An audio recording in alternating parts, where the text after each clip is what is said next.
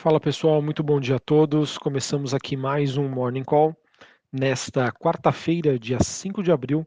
Eu sou o Felipe Vilegas, estrategista de ações da Genial Investimentos.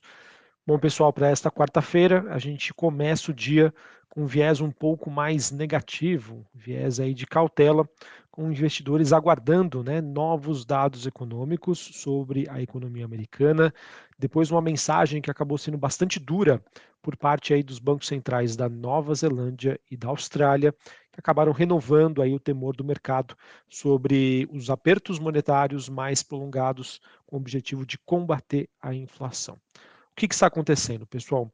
Ontem a gente acabou tendo um dia um pouco mais positivo para as movimentações globais, depois da divulgação do relatório de trabalho, do mercado de trabalho nos Estados Unidos, né, os fam famosos JOLTS.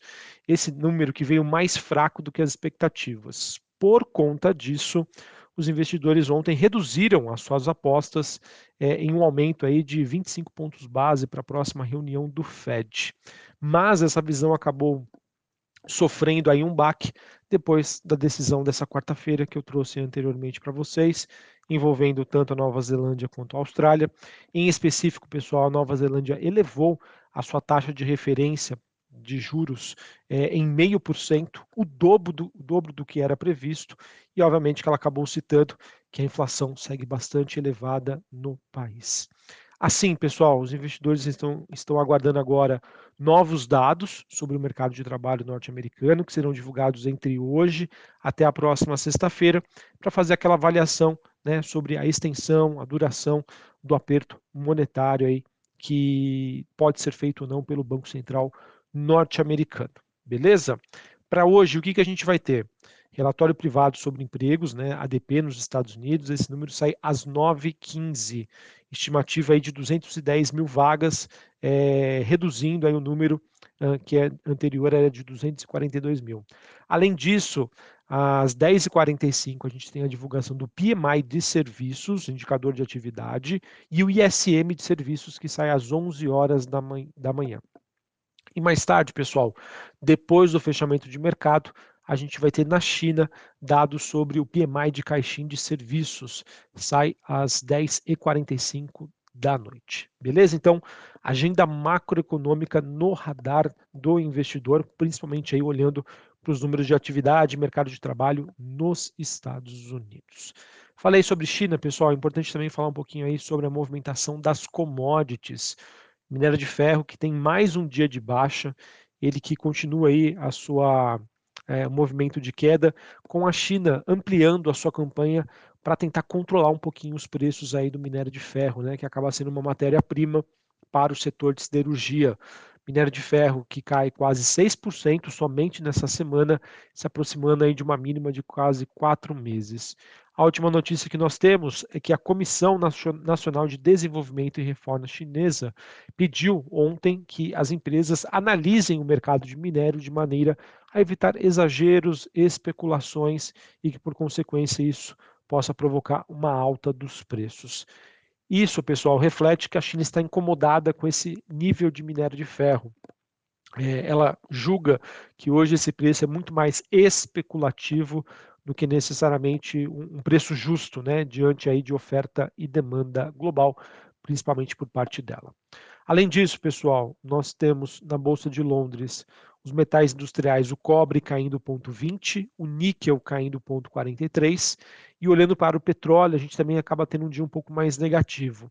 O petróleo WTI negociado em Nova York queda de 0,30, 80 dólares o barril, ele consegue se manter nessa região, e o Brent na faixa ali dos 85 dólares o barril.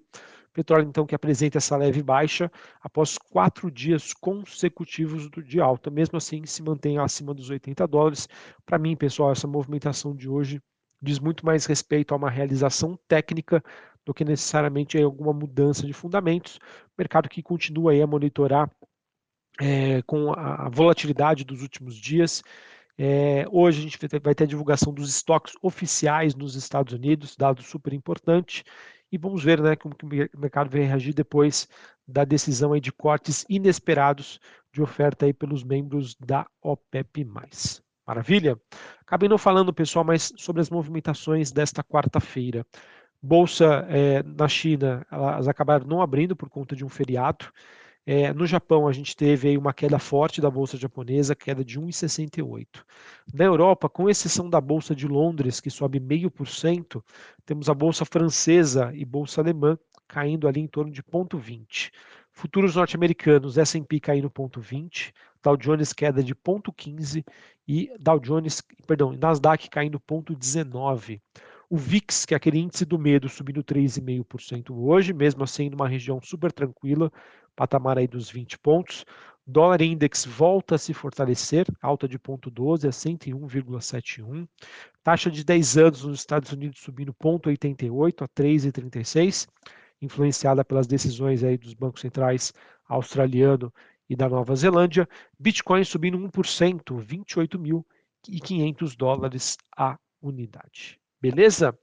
Sobre o Brasil, pessoal, a gente teve ontem a Simone Tebet dizendo que o texto da âncora fiscal deve ficar pronto nesta quarta-feira e o mesmo deve ser entregue aí ao Congresso até o dia 11 de abril. Sobre a agenda política, acho que talvez um, um dos destaques, né, acaba sendo a participação do presidente Lula às quatro horas da tarde, numa reunião de apresentação e assinatura dos decretos que vão atualizar a regulamentação do marco legal do saneamento. Importante em movimento, então, para o setor. Fique atento aí se você tem as ações de Copasa, Sabesp ou Sanepar. Essas mudanças que vão ser propostas, pessoal, pretendem beneficiar 1.100 é, mil municípios né, que poderão receber investimentos federais em obras, assim como aumentar a terceirização das atividades, Mercado, então, pessoal, que fica de olho aí nos passos do governo, é, entendendo né, qual, qual setor não poderia ser impactado por um possível aumento de impostos, já que nas contas do mercado não ficou claro aí que esse arcabouço fiscal realmente vai fazer aí com que o governo feche as contas em 2023. E para a gente encerrar aqui, falando sobre o noticiário corporativo, a gente teve a Allianz Sonai Sierra, empresa de faz administração de shoppings, ela que depois da sua fusão com a BR Malls, pretende submeter para uma votação em AGO, que vai ser realizada é, em abril, a proposta de, do ano que vem, uma proposta de distribuição de dividendos no montante total correspondente a 50% do fluxo de caixa proveniente das operações geradas pela companhia em 2023. Então a companhia está sinalizando. Investidores, a partir do próximo ano, vamos levar aí para decisão se faz sentido ou não a gente distribuir 50% de todo o lucro que foi gerado na nossa operação agora em 2023. Vamos ver se isso avança ou não. Obviamente que o mercado vai ficar de olho, principalmente para aqueles investidores que gostam né, de receber, de ter, perdão, gostam de ter posição em ações boas pagadoras de dividendos. Lembrando que o número hoje fica na faixa dos 25%. Reportagem do valor, pessoal, traz que ontem, né, trouxe ontem que o comando do açaí está revisando os investimentos que ele pode fazer e também reduzindo o seu montante ou até mesmo vender ativos. Isso, pessoal, por conta do aumento do custo de capital com a escalada da Selic. Dias atrás, né, a ação sofreu com rumores que surgiram aí no mercado a respeito aí de uma hipótese de que a companhia poderia fazer uma oferta primária de ações. Vejam só, pessoal, açaí uma empresa aí super admirada pelo mercado, o investidor gosta bastante, um setor super resiliente, só que ela está num momento em que é necessário, faz parte da estratégia da companhia a sua expansão e crescimento através da abertura de novas lojas, da aquisição de novos terrenos, novas infraestruturas, e isso, pessoal, fez com que a conta chegasse taxa de juros muito elevada, a empresa que segue bastante alavancada, vem sofrendo aí a curto prazo por conta disso. Então, a companhia sinalizou que está dando uma pausa aí nos seus investimentos, está avaliando a venda de ativos para tentar se reestruturar e se reorganizar diante dessa situação mais desafiadora.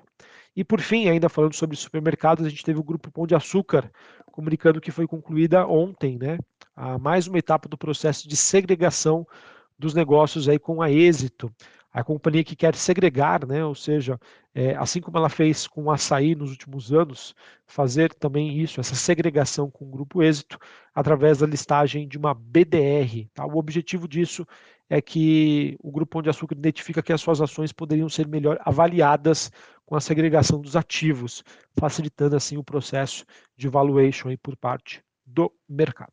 Beleza? Bom, pessoal, então era isso que eu tinha para passar para vocês.